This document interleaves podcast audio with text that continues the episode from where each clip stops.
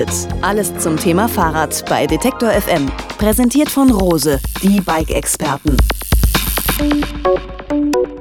Schönen guten Tag, Martin. Hallo. Hallo Martin, was ist das eigentlich, eine Straße? Ja, eine Straße ist erstmal ja, ein Raum unterschiedlicher Breite, ja, auf der Menschen flanieren, auf der Fahrzeuge unterwegs sind. Ähm, eine Straße hat verschiedene Funktionen, eine Verbindungsfunktion, um von A nach B zu kommen, aber auch ganz andere Funktionen, wie zum Beispiel, um Frischluft in die Stadt zu bringen, um ja, Lebensraum zu bieten, Kinder, die ja klassisch Spielstraße darauf spielen können. Eine Straße hat also ganz, ganz viele verschiedene Funktionen. Wenn man sich jetzt heute so eine Straßenkreuzung in einer großen Stadt anschaut, dann äh, gibt es da wahnsinnig viele Unterteilungen. Es gibt vielleicht Straßenbahngleise, es gibt Radspuren, Radwege, vielleicht eine Bus- oder Taxispur, die äh, eigentliche Fahrbahn und natürlich Fußwege. Waren denn Straßen schon immer so untergliedert? Nein, Straßen sind ja echt was ganz, ganz Altes. Also wir kennen ja sozusagen die alten römischen Straßen ähm, mit einem ganzen europäischen Netz. Die haben sich natürlich in den letzten ja, Jahrhunderten maßgeblich verändert. Ähm, die klassische Straße, so wie wir sie ja heute kennen, mit der Trennung in verschiedene Funktionen, sprich den Pkw-Verkehr, den Radverkehr, den Fußverkehr, ist eigentlich erst so, ja, ähm, 1900, 1920 entstanden. Zum Beispiel die erste ja, Infrastruktur für den Radverkehr in Form eines Radwegs ist in Deutschland beispielsweise in den 1920er Jahren entstanden. Damals ja ganz klassisch mit dem Ziel, den ja langsam wachsenden und beginnenden ja, motorisierten Verkehr ja zu fördern. Und ähm, das hat sich sozusagen in den letzten Jahrzehnten immer weiter fortgesetzt. Und seit einigen Jahren sind wir ja an dem Punkt angelangt, an dem wir nachdenken, okay, äh, ist diese einseitige Förderung, die wir in den letzten Jahrzehnten hatten, eigentlich so richtig gewesen oder müssen wir vielleicht wieder zurück zu ja, früheren äh, Raumaufteilungen? Das heißt, ähm, die ersten Radwege und wahrscheinlich auch einige danach, die wurden gar nicht gebaut, um die Radfahrer zu fördern, sondern den motorisierten Verkehr. Genau, also durch den Bau gesonderter Radwege sollte die Fahrbahn eben für den Autoverkehr hindernisfrei gestaltet werden. Man hat das auch durch entsprechende rechtliche Regelungen ja ergänzt, zum Beispiel die sogenannte Reichsstraßenverkehrsordnung, welche im 1934 von den Nationalsozialisten aufgestellt wurde. Das war die erste ja, reichseinheitliche Verkehrsordnung für ja, Deutschland. Ähm, die enthielt zum Beispiel eine Benutzungspflicht äh, von Radwegen. Und bis zum Jahr 97, 1997, in dem eben diese Benutzungspflicht gerichtlich dann aufgehoben wurde, einhergehend mit einer Änderung der Straßenverkehrsordnung, ähm, ja, haben wir sozusagen die Situation, die wir heute haben. Aber davor hatten wir fast 70 Jahre die Benutzungspflicht. Nun hast du das schon angesprochen, dass ähm, Radwege so eher eine zweischneidige Sache sind. Ähm, und man merkt es ja auch, wenn man mit ähm, Radfahrern spricht und sich selbst auch äh, bewegt in der Stadt. Radwege und Radspuren, die sind ja ähm, keineswegs ähm, eindeutig nur beliebt. Es ist eher so, dass die einen fordern, immer mehr davon zu bauen und die anderen, die halten sie für gefährlich und die fahren lieber auf der Straße. Wer hat denn aus deiner Sicht recht in dieser Debatte? Das ist ganz, ganz schwierig. Also ich möchte jetzt niemandem Recht oder Unrecht tun. Jeder Mensch hat unterschiedliche Einstellungen. Jeder Mensch hat unterschiedliche Historie oder, oder Hintergründe. Ähm, das hängt davon ab, ist man geübter Radfahrer oder ist man ungeübter Radfahrer? Ist man jung, sportlich oder ist man vielleicht älter und braucht halt mehr Schutz, zum Beispiel auch Kinder? Und da kann man diese Frage nicht eindeutig beantworten. Dieses Thema ist auch sehr kontrovers diskutiert. Diese zwei Lager gehen fast fundamentalistisch aufeinander los. Man kann nicht sagen, dass der eine Recht hat und der andere Unrecht.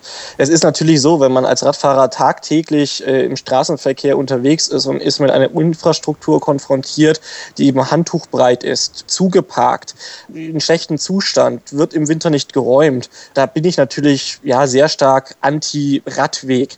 Das andere ist natürlich, wenn ich zum Beispiel nur im Freizeitverkehr unterwegs sein möchte und ich bin vielleicht 70, 75 oder erst 13, dann traue ich mich nicht, auf einer stark befahrenen Hauptverkehrsstraße im fließenden Verkehr mitzufahren und brauche eben einen gewissen Schutz. Jeder Autofahrer, der Auto fährt, hat eine unterschiedliche Einstellung, braucht unterschiedliche Anforderungen.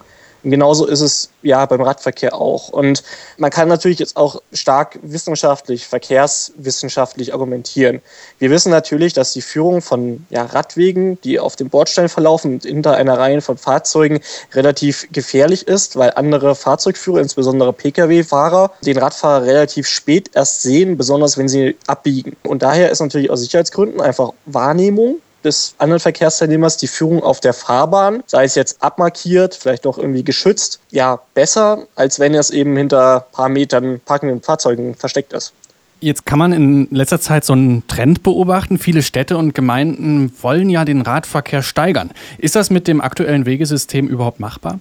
Also was man natürlich braucht, sind Netzgedanken. Also man braucht sozusagen ein komplettes Radwegenetz. Es bringt nichts, dieses ja, übliche Flickwerk eben ja, aufrechtzuerhalten. Das ist ja auch sozusagen eine Historie. Früher gab es ein Radwegenetz, dann hat man sozusagen noch stärker autogerecht gebaut und hat sozusagen dieses bestehende Radwegenetz wieder aufgeteilt, ohne die anderen Reste sozusagen auch wieder rückzubauen oder, oder eben Alternativen zu bieten. Man braucht eine entsprechend gute Qualität, man braucht vor allem sichere Infrastruktur, Infrastruktur, die nicht sicher ist, sollte auf keinen Fall gebaut werden. Da muss ich eben andere Maßnahmen ergreifen, wie beispielsweise Tempo 30 oder, oder was anderes, damit ich eben dann sichere Bedingungen für, für den Radverkehr schaffe.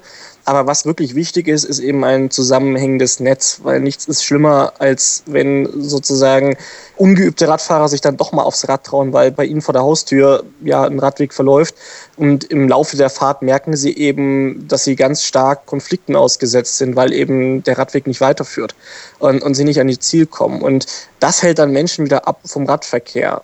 Und ähm, die Kommunen haben ja vor allem das Ziel, Radverkehr zu fördern und die Radverkehrsanteile zu steigern. Mal ein Beispiel aus, aus der Praxis. Wenn ich jetzt zum Beispiel in einer Stadt wie Leipzig mit dem Fahrrad fahre, dann ist das alles relativ entspannt. Wenn ich aber zum Beispiel in einer Stadt wie Berlin Fahrrad fahre, dann finde ich das immer wahnsinnig gefährlich, weil es gibt einfach sehr viele Radfahrer, die auf sehr engen, kleinen äh, Radwegen sich da äh, auch relativ aggressiv über den Haufen fahren, teilweise. Wie kann man denn so eine, so eine Stadt, die eh schon so wahnsinnig groß und ist und aus den Nähten platzt und mit vielen Verkehrsteilnehmern ähm, umgehen muss, wie kann man so eine Situation äh, sicherer machen? Wie geht das überhaupt?